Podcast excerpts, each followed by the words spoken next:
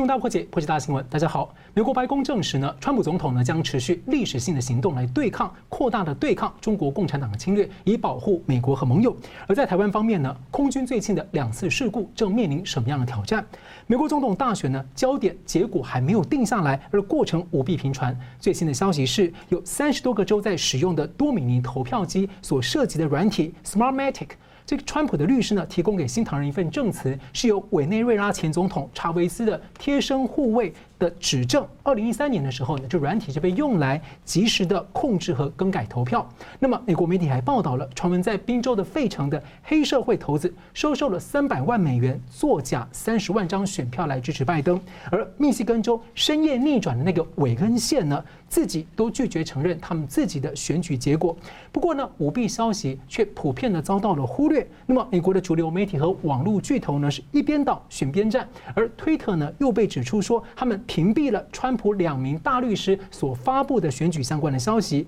而我们要反思的是，布局全球的这个美国的科技业和媒体，他们在政治上选边站以及明显的偏见，会不会延伸影响到各个国家的政府、社会和舆论，来如何看待这一场重要的大选？那么未来呢？美国的路线，无论是在经济、安全、文化等方方面面，正牵动着全世界大战略格局的调整。我们今天呢，从路线背后所涉及的价值和结构呢，为您深度解析。台湾中华经济研究院特约研究员吴惠铃教授，你好，各位观众大家好。军事专家吴明杰先生，主持人大家好。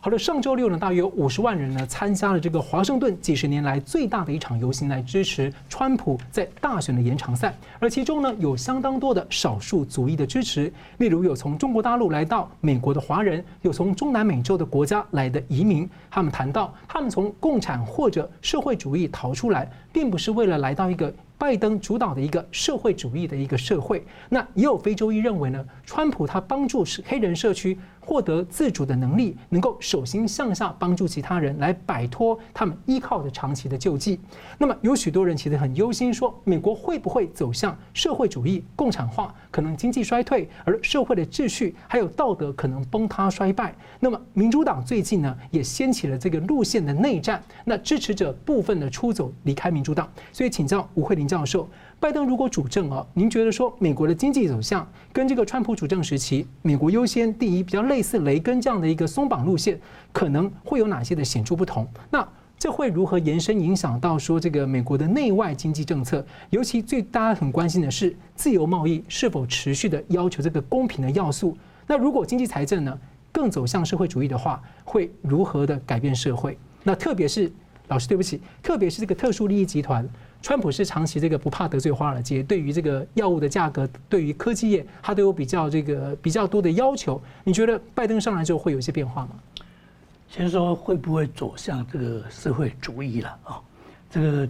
你刚刚也说了，好像民主党里面也有两种这、两种这个不同的声音呢。那社会主义它是个非常的那隐藏的，那在呃这个要把它分析出来是非常困难呐。因为在十九世纪的时候，那其实我对那个 我这这本书啊，它是十九世纪的时候那个巴斯夏看得见与看不见的。对，巴斯夏啊，那是法国的，就是他早就呃把这个社会主义那个呃这个写的非常的清楚，非常清楚。可是呢，哎，大家还是不相信呐。然后到这个一九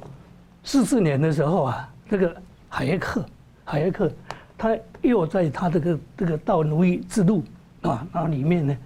因为他亲身经历了那个社会主义的哦那一种这个呃很不好的这种情况，所以呢他就把它写出来。但是呃他那个写出来以后啊，然后被打得非常厉害，因为他这个随着地位也呃衰弱了哦，所以呢这个社会主义的这个的确是非常厉害的哦。但是他后面是什么样什么样的意思呢？就是简单的讲，大政府我说要你要实施社会福利的这样一种政策。哦，那社会福利啊，这个诶听起来是非常的迷人呐，对吧？因为社会福利嘛，然后大家好像诶大家都有钱，然后你你能够过这个很好的生活哦。那其实社会主义的他们都他呃主张社会主义的人呢，其实很多都或者说原来是会变社他们那个出来的这个韦伯哦韦伯夫妇啊，然后他们不是坏人，呃，他们的这个也是怀抱的说，我们要这个造福啊，这个社会大众的。那怎么样造福社会大众？他是认为啊，用规划的，用规划这种方式，然后用各种政策，然后呢强力去实施了以后啊，啊就可以。而且很重要的是什么东西呢？就是因为，呃，社会上都是贫富悬殊了。那贫富悬殊，然后看有钱的人哦，然后呢，其实跟跟共产主义是有一点像。共产主义人他他是说哦，这个劳资双方或者资方，他是剥削的这样的这个呃这个劳方哦。那社会主义虽然没有那么样的这个强烈，但是也是有这样的意思啦。所以呢，他们要从要做这个所得重分配，那个所得重分配呢，那就有这个政府来，然后啊，当然最呃重要的就是要对这个富人呐课税，然后课税以后呢，有政府然后来当。就当神呐、啊，当就重分配，然后好像都分配给这个弱势者，原来是这个样子了哦，或者是说用其他的这样这种政策啊，哦，比如说呃这个呃弱势者，然后受到好像哎他们真的受到欺负了哦，那你现在怎么样让弱势者这样走这个起来哦？然后用这个劳工政策哈，或者用其他的这个呃一些这个或者说所谓的这样这种呃社会，他们认为是不平等，所以。用公平正义的这样这这个呃这个旗帜啊，然后出来，然后就有政府然后来做，所以讲来讲去了，到最后都是炸大政府，然后跟一个社会社会福利了。那我们在问呢、啊，诶，民主党是不是比较朝向这个方面？那我的答案呢、那其实很不幸的，那的确是这个样子，他们是要呃这个大政府。所以你看这一次这个拜登啊，那那提出来这政策。那最主要的，或者说大家非常重视的，在经济方面是什么呢？他要征税，然后要把这个税提高。那跟这个呃，川普刚好是相反嘛。呃，川普他第一任他就是减税嘛，然后第二任还要继续减啊。那征税跟减税啊，到底是哪一个是比较比较好？哦，这个呢，呃，在学术界当然也有一些这个争论了。哦，这个不管如何呢，那都是这个政府然后来当这个主导了。那这个来了以后，或者说你现在征税啊，就是呃这个这个钱呐，你最后都回到这个政府手上。那政府呢，在用各种政策，然后呢，对于这个弱势者，然后帮忙啊。那我又在提到哦，像奥巴马的时候，他最有名的一个政策是什么东西啊？就是他这个医疗。哦，所以呢，呃，这个川普他上台也是针对啊这样一种这个奥巴马这个医医疗政策，然后呢要去把它哈、哦、这个把它解放掉了。哦，在这方面很困难，很困难，因为有既得利益者在的时候，你要去把它这个呃去去把它分了，再把把它去掉，那是不可能的事情了。啊，他在第一任的时候他没有办法去做到这种东西，而拜登呢他。在呃竞选的时候啊，他一直说要把奥巴马的这样子的医疗政策又重新把它拿回来，所以在最后这这两个这这两个方面，我们说很简单的说啊，他的确是要走这个社会社会主义的这样一种路线。那社会主义这个呃或者说这个政策实施了以后啊，对人类啊其实是很不好了，历史上。斑斑死机。那刚刚呃也也有提到了哦，说呃在这个抗议的时候，然后有中国来了，那其实也有这个东欧东欧来的啦哦，那个呃有一个这个议员呐哦，那个呃印第安纳州的议员，他说他好不容易啊。然后从这个乌乌克兰，然后到美国呢，就是要脱离啊这个社会主义啊。那现在呢，哎，你又要实施社会主义啊，所以他那当然就是站起来大声疾呼啊。这个历史上已经有很大的教训了哦。那不不止他们呢，最近是什么？其实在呃阿根廷的时候哈哈，Don't cry Argentina，那个时候就是。裴伦夫人，她也是实施这个样子，然后把阿根廷弄乱七八糟。那最新的或者说最近的这种东西，就是委内瑞拉。那刚刚你也提到这个查韦斯，从查韦斯开始实施了这样一种这个社会主义以后啊，委内瑞拉就是从天堂然后掉到这个地狱啊。然后马杜罗在继承了，那现在呢呃就更糟糕。所以社会主义是非常可怕的东西。老师，我简单的追问一下，大家很关心，就是如果。这个呃，拜登上来之后，他转他拜登的政策是转向这个比较往社会主义方向的话，大家很关心是自由贸易的部分，他会不会像川普一样去做在公平上的一个修正？所以这部分我知道您比较有关注，可以帮我们简短谈一下吗？对，他表面上哦，说不定会了，因为他已经讲了，所以他马上要停止啊，那个川普的那个提高关税的这种东西。这个呢，我们在四年前其实也讲过了啊。像我个人是非常自由呃自由自由经济的，所以非常崇崇尚哦这个开放的，然后呢呃自由贸易的。那为什么我会认同川普的这样一种那个政策？因为我觉得川普的政策它是短期的哦，它长远它还是要这个做呃这个大家说国际贸易的。但是因为现在这个中共。那把它破坏掉了。中共它那个不是自由贸易，它是呢用这样一种那个呃掠夺性的这样一种这个东西，这个叫做呃这个重商主义啦，它就是新重商主义，用这种方式来，所以它就不公平了。所以川普他要把它变成这个公平的哦。那现在如果这个拜登上来，他对这个东西不了解的话，他又要对这个呃这个把这个中共然后放到一码。然后放到好几码，然后将来的以以后啊，那个又更又更不公平了。所以这方面我们就要好好去理解哦。那不要呢，呃，被表面上然后所骗。这些都是自由贸易，但是川普在做的是这样的一个要去修正那个公平的问题。对，好，我们来这特别请教这个呃明杰兄啊，这个中共最近在渤海跟南海等地周边有进行军事演习。那么今天是十一月十八号，那中共军机在十一月份就有已经有十四天来侵扰台湾的空域。那另一方面呢？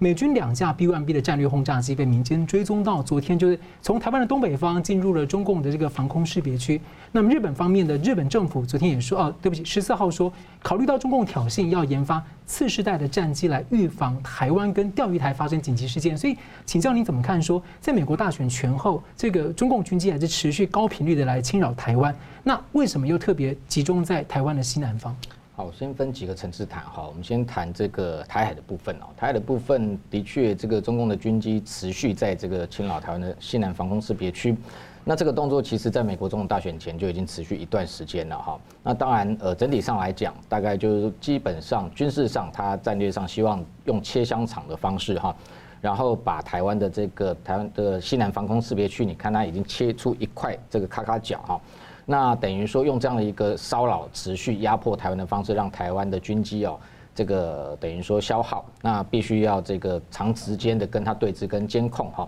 那这样的一个目的，当然政治上也是在保持对台的一个施压哦，但是他又不敢做太大的动作啊。那这个我们等下谈，就是说这个美中之间的这个对峙的格局、战略格局，目前来讲，不管怎么样，美国总统大选还没有最后底定，北京方面还是担心哦，川普有可能对他做。呃，这个出其不意的动作，那同时就是说，在台湾西南防空识别区这一个部分，它的一个位置，你看它飞行的航路，基本上呃看得出来，就是在切断台湾跟这个东沙之间的一个运补的路线。那等于说，透过这样的方式，当然台湾的国防部也曾经谈过，说它可能未来有目的，希望呃在这个地方开始等于划设它的一个南海的防空识别区，再做一些预备动作。同时，你看他派遣的各型的运八，不管是反潜机也好，电侦机也好，远干机也好，或者是运九运九啊，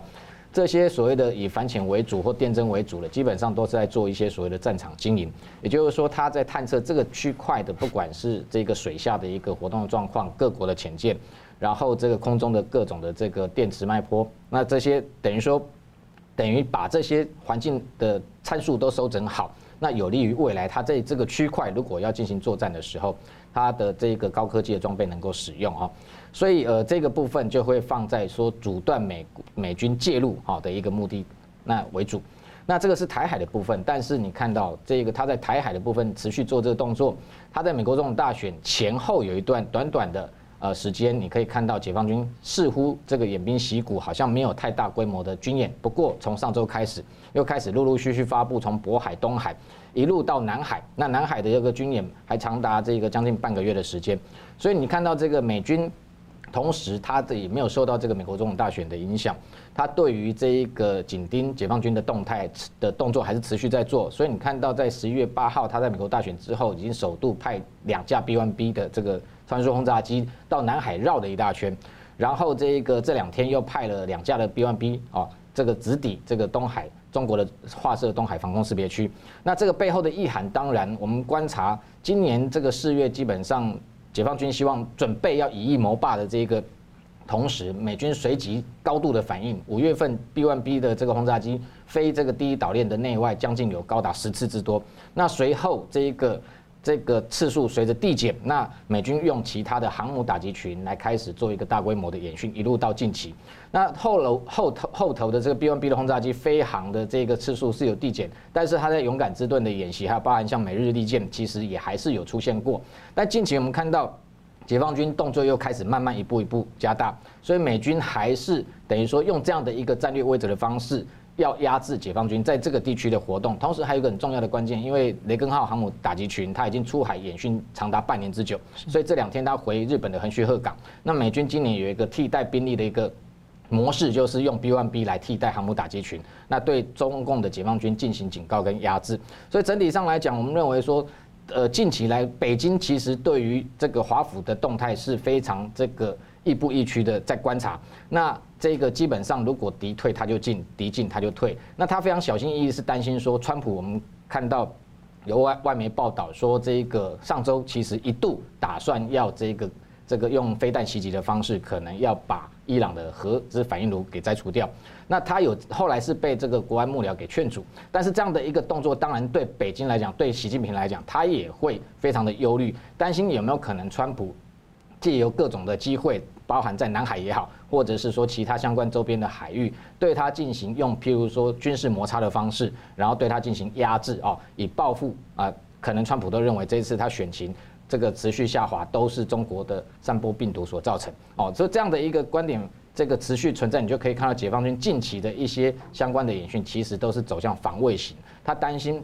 这个美国用袭击、空袭的方式，所以你看到他在这个东部战区、南部战区都在演练这个防止无人机的攻击，或者是美军的电子制压啊，都是这种所谓的这一个担心说，这个在川普卸任前是不是有可能啊对中国下重手？所以整体上来讲，呃，我觉得回归这个呃追根究底，基本上这样的一切的变局，其实还是。处在出于这个习近平政权自己军事扩张的野心啊，那他这个野心如果不变的话，美军不管未来是由谁执政，我认为基本上用军事对他进行这个所谓的战略围堵或战略的威慑，呃，这样的方式还是会持续进行。也就是说，整个印太地区啊，未来紧张跟紧绷的情势应该还会持续一段时间。好，非常感谢。RCEP 生效，台湾要如何应应呢？我们下一段再继续回来讨论。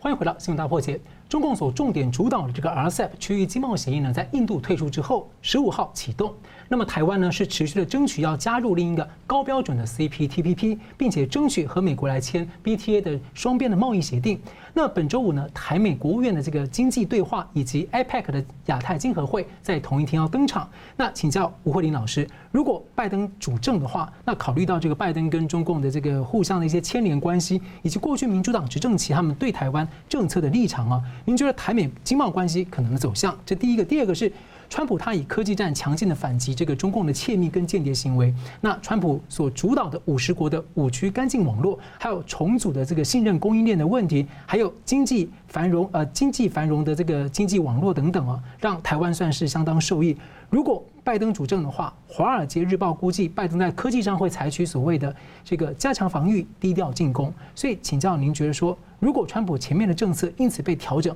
可能对台湾产业有什么样的影响？就是关于经济方面啊，不管是哪一党啊，啊，他谁上台，都是要怎么去我们让经济这个往上升的，所以他不会去妨碍这样做这个经济的这种东西的。那我们就谈说，根本呢，你要发展经济啊，一定要是开放的，哦，或者说哦，让那个市场能够能够扩大，你的生产就能够往上提升嘛。那啊，那当然，另外这个分配问题哦，那个是另外一个问题了。但是你要。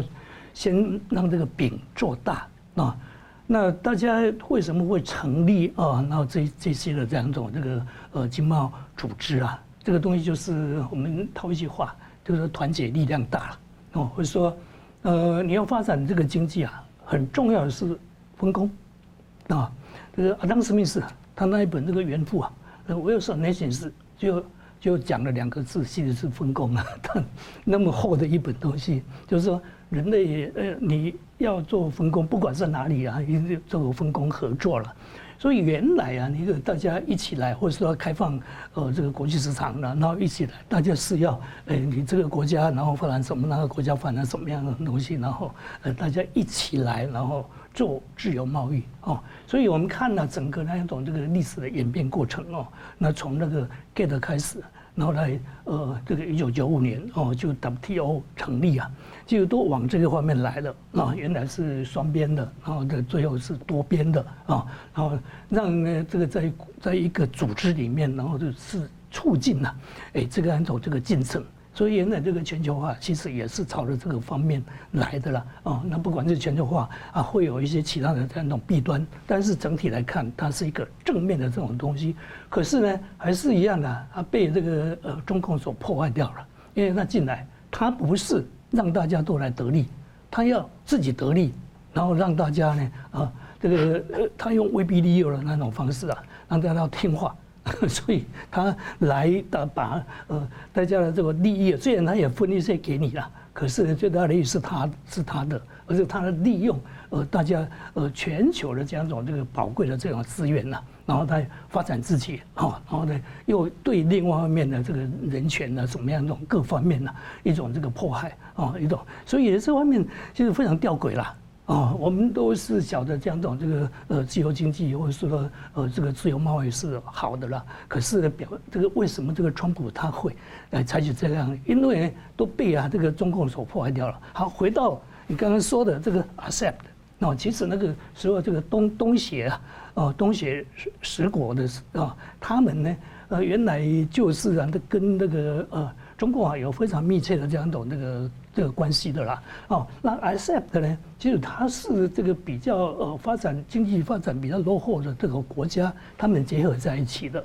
所以呢，它是开发中的这样一种这个经济体系啦。然后它先先他们也也想要，然后往啊这样一种这个呃往往上这个提升嘛，所以也结合结合在一起哦。那很不幸的，在因为里面就是还是呃中共在在里面，然后做一些主导了。可是对这个 RCEP 的哦。其实中共不是那么热衷啊，啊，中共他他不想去主导这个嘞，他是这个是东协那些那些国家几个国家然后在做主导了。那中共现在是配合啊，因为呢，这个这个在国际上呢已经被川普，然后说呃一些的这样种这个组织啊什么的，他都被呃这个都被打得非常非常厉害，然后很多这样种这个国家呃他要大家重组嘛，啊重组以后他呃就把那个呃这个中共都排除排除在外。所以他现在他要找朋友啊，找朋友，所以他要加入嘛。那这个 accept，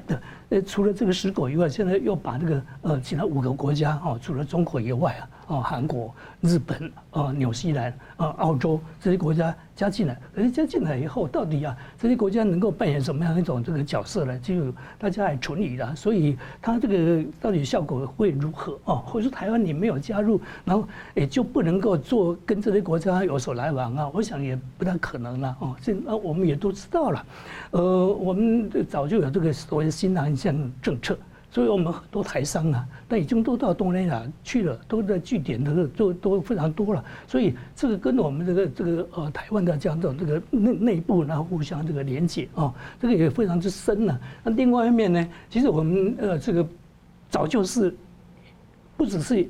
亚细亚的孤儿，我们是世界的孤儿啊。所以呢，国际组织不不只是经济的这样的这个这个这个这个组织啊，其他组织我们都进不去了，哎。可是，哎，台湾有没有下沉呢？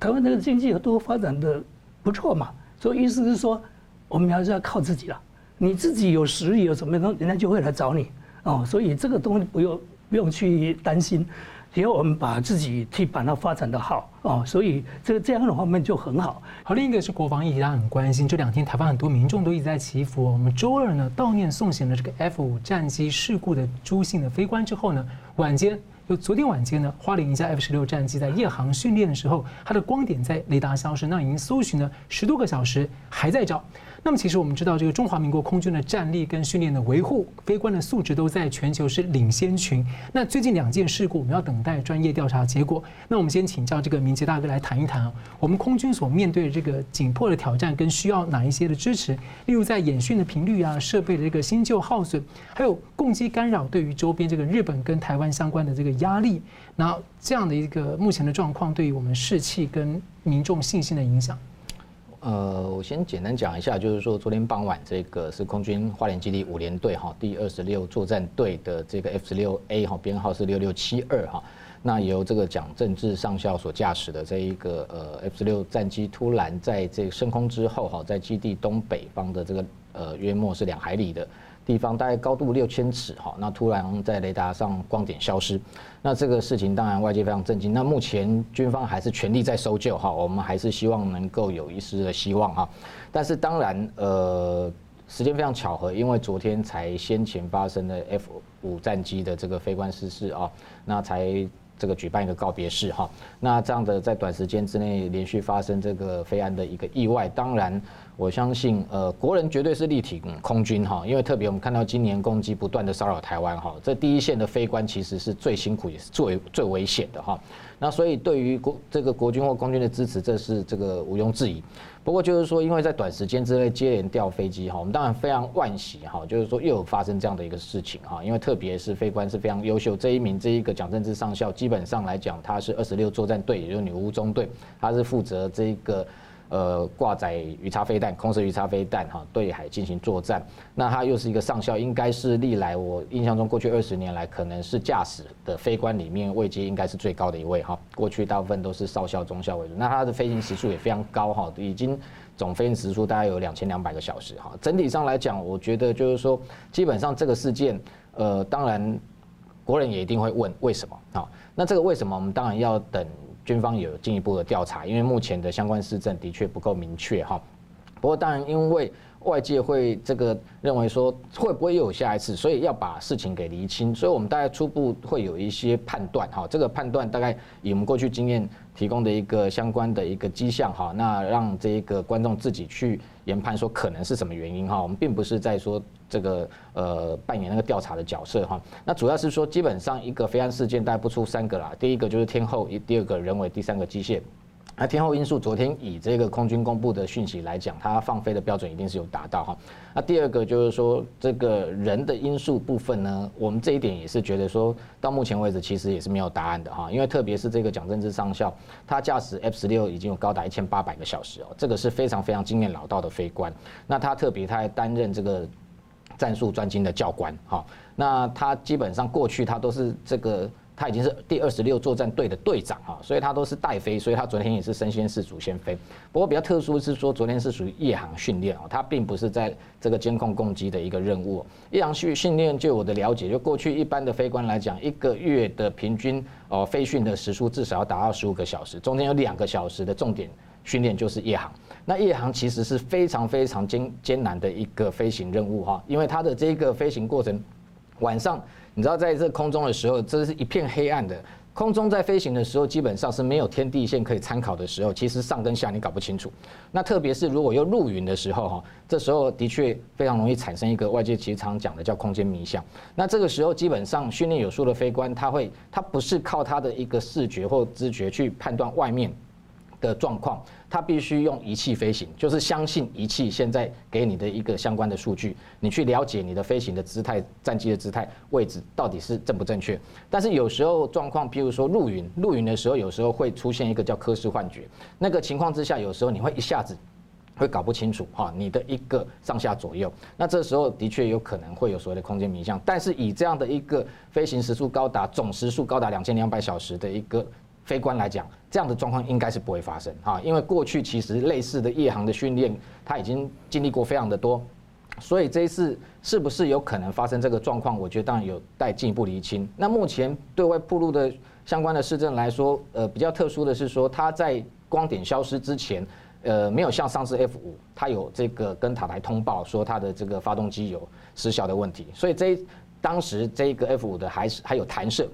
好，那还有这个这个呃开伞，那哦它是因为撞击后来没有开伞，但是像这一次 F 十六的事件来讲，似乎目前来讲没有军方没有公开类似的讯息，就是它在光点消失前的状况到底如何，外界不知道。那这个部分我觉得军方有必要哈对外去公开它最后的通联的状况是怎么样，因为如果没有这个通报它的这个机械有故障，它也没有弹射的情况之下，当然这个发生所谓空间迷向的机会相对就会提升。好，但是当然这中间过程有待这个飞安的调查委员会去进行调查。哈，不过整体上来讲，它的机械的部分，呃，当然外界也在质疑说，最近会不会是因为中共攻这个军机老台，所以这个任务比较繁重，所以可能地勤的问题或发动机的问题。但是目前国防部报告哦，这个初步的说法是说，它的这个发动机。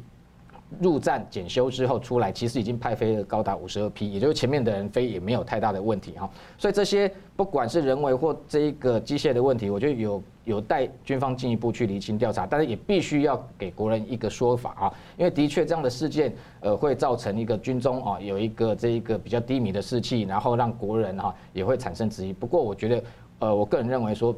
飞安事件在全世界各国其实都一定存在，不管我们不管对岸的解放军，不管美军或日本，其实也都有类似的状况。F 十六战机整体上来讲，在过去二十年，我虽然到目前已经连昨天这次事件事件已经有九次意外，但是多数集中在早期。那两千年以后的近二十年，其实发生五次哦，我认为跟美军比频率不见得叫做高哈。所以整体上来讲，我觉得国人还是要给这一个呃空军支持啊，给他们打气，那支持我们的飞官哈继续。这个捍卫我们的领空哈，那也不要受到呃类似的飞安事件影响。当然，更重要的，我觉得国防部当然还是要给这个国人一个比较明确的一个调查的结果哈。那当然，除了安抚这个家属人员之外，当然也是让国人能够继续对空军有信心。好，我们稍后我们继续回来谈到这个川普政府所主导的印太抗共的网络呢，在未来是否会持续？我们休息一下，马上回来。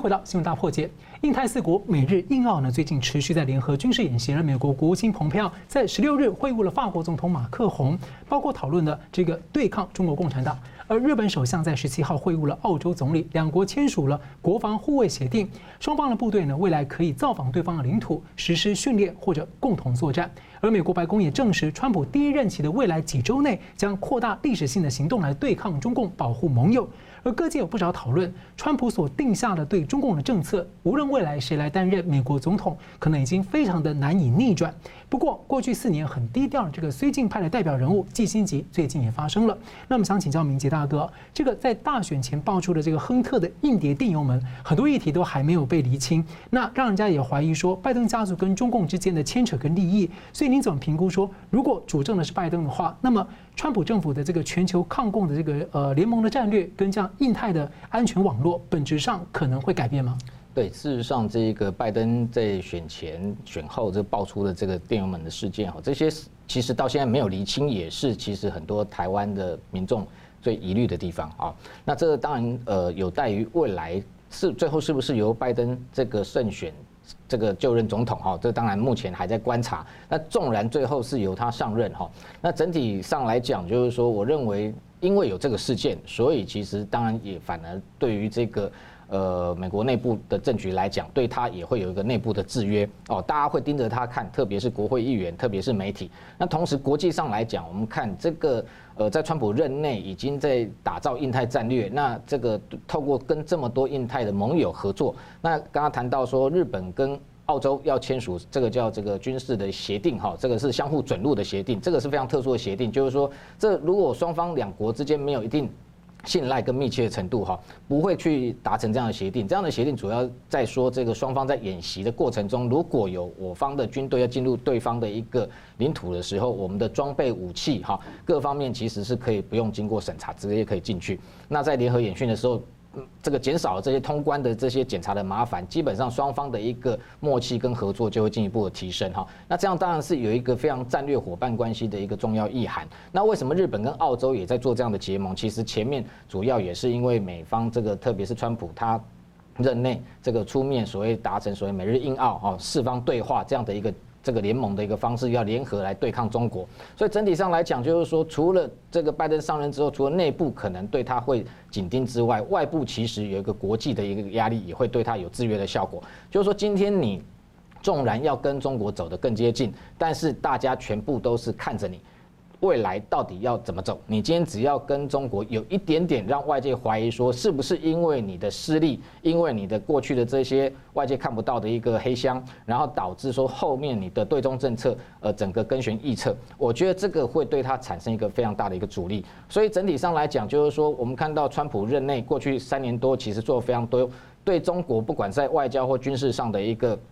这个等等于说围堵哈或压制，呃可能会在他。如果没有连任的情况之下，他也会把这个整个轨道给铺好，让他没有办法逆转。也就是说，拜登即使要接任，在接任的对中政策这个部分，他必须要顺着接轨，他没有办法完全的去这个有非常大的一个转变。不过，当然还是要小心的地方，就是说，我们看到就是拜登政府未来可能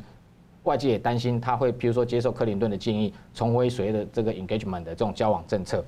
那那一个部分可能就会有让北京有很大的一个这个操作的空间。那特别是我们观察到，北京其实这几年在面对川普政权的时候，他是怕打不怕谈的哦，他非常担心跟美国发生军事冲突。但是今天如果可以透过外交的谈判，他就有非常多的手段哦，可以拖，可以让他有这个更多的发展空间。然后等到有朝一日他突然站起来把美国击败，所以未来当然这个部分也会牵动到台海的一个情势。那当然我们要看未来这个拜登他用的。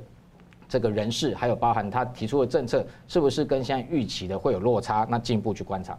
好，川普呢高举美国制造扩大影响，而美国的科技公司在川普的执政期间是更富有、更获利，股价也飙涨。不过在大选当中，他明选战明显呢选在了另一边，而尤其网络巨头脸书、Google 还有 Twitter 被质疑不当的影响大选，那么佐克伯也被告上了法院。希望请教吴吴老师，您以您在以前呃美国的求学生活的经验，您怎么看这个网络，特别是网络科技业集体的反川普？那这背后有什么样的意义或者结构因素啊，值得台湾反思？就这个问题是很有意思的问题啊，哦，因为这个科技业应该是这个高所得的啦，啊，刚高所得的，呃，他跟那个共和党啊，应该是比较密切的啊，所以过去都是都是这个样子了。为什么到川普的时候，哎，那就反过来了？那其实这一次的这样一种大选呢，啊，也有人说啦，其实不是川普跟这个拜登在选，而是那个台湾川普。他喜欢川普 这两方面这样一种这个力量，或者说政协啦，哦，那这个这个这个力量，然后来做互相的拔河了，就回到这个高科技了啊。那为什么他呃这个这些人士呢，对川普会有这么样的这种呃这个不负面的这样一种这个看法，好像把他当做这个仇人了？那其实刚才也说了嘛，因为呢那个川普上来以后啊，然后呢这个股市啊。那这是蓬勃发展的，那高科技业，他们很多了，这个都是在股票啊，都股票，所以对高科技业应该算是赚钱才对，所以应该是感谢川普啊。但为什么呢？回回过头来，那个如果是哎，川普没有连任的话，那对他们呢，说不定不是好，不是好事啊。因为，拜登是很不确定啊，啊，所以这个事让人家真的是想不通了啊。那。我个人的这种看法，可能是呃有几个原因啊。第一个原因可能因为这个川普那个呃对呃呃这个贸易战以后啊，然后对高科技的这一这一这方面，然后呢真的是科技战啊科科技战，然后把那个华为啊这这这呃跟中国有有关系的那一些的这个，然后统统把它阻绝掉了。那这些个呃美国的高科技业的可能跟跟他们有很密切的这样一种关系啊，所以就呃。结仇了，我想可能就是高科业者、高高科技业者，或是媒体业者，啊，因为呃媒体业，然后在四年前他是呃预测错误了，所以等于他被打了巴掌了。好了，节目最后呢，我们请这两位来宾用一分钟总结今天讨论。我们先请这个明杰老师。好，就是这个空军，呃，今年啊，因为不止空军，其实国军发生了很多的。呃，相较于过去来讲，比较多意外事件，这当然也是因为呃中共的军事压力。那台湾必须要有透过更多的这个演训或任务，那呃加大哦对台海的一个防卫。那在这过程中，当然会有非常多的一个高风险跟意外出现哈。当然这不是一个合理化的借口，军方内部的各种的管理，不管后勤维修，还是要进一步的去强化。那只是整体上来说，我们看到就中共对台保持一定程度的压力啊，我觉得还是会持续。觉得国人自己要有一。一个强这个强而有力的一个心防，那同时支持国防，防，那也不要去畏惧中共对台的任何施压手段，因为那个主要的目的还是在心理上啊，要去这个威慑台湾的这个内部的心理，让台湾这个不战而降。是，那接下来请老师就是用一分钟来总结今天您的讨论，这样、嗯、对。其实我们还是希望哦，这个美国哎不要啊走向那种这个社会主义啊这种路线，因为呢呃不只是美国经济不好，那整个社会那个也是会也是完蛋的。那美国是呃这个引导这个全球的，所以对全球也有很大的影响。那如果这全球都走走向啊这个左派的或者社会主义的话，那人类就会灭亡的啦。所以，我不希望真的是美国然后走向这一方面。我刚刚已经举举出了啊，好好多历史上的这样做这个例子哦，这个东西就是一定是已已已经是这个样子。所以我希望那个川普能够继续了，因为也不是都对川普本人，而是他的整个政策，他是要把那个整个呃这个世界，然后这个导向正轨。而如果让拜登上来啊，啊，我们不确定。哦，说不定真的是他会把他拉向那个社会主义的那一条路。那如果这样的话，对人类其实是不好的。好了，非常感谢两位来宾精辟的分析，还有观众朋友的参与。新闻大破解，关键二零二零，我们下次再见。Hello，各位观众，感谢您的收看和支持。如果您喜欢我们的节目的话呢，请记得按赞，并且订阅我们新闻大破解的频道，并且要记得要开启旁边的小铃铛，按下去之后呢，会定期的接收到我们最新节目的通知。那么，如果您对我们的节目呢有任何的感想或心得的话，也欢迎您在下面的留言区留言来和我们交换意见。新闻大破解的节目呢是定期更新，每周晚上九点半会定期更新。我们下次再见。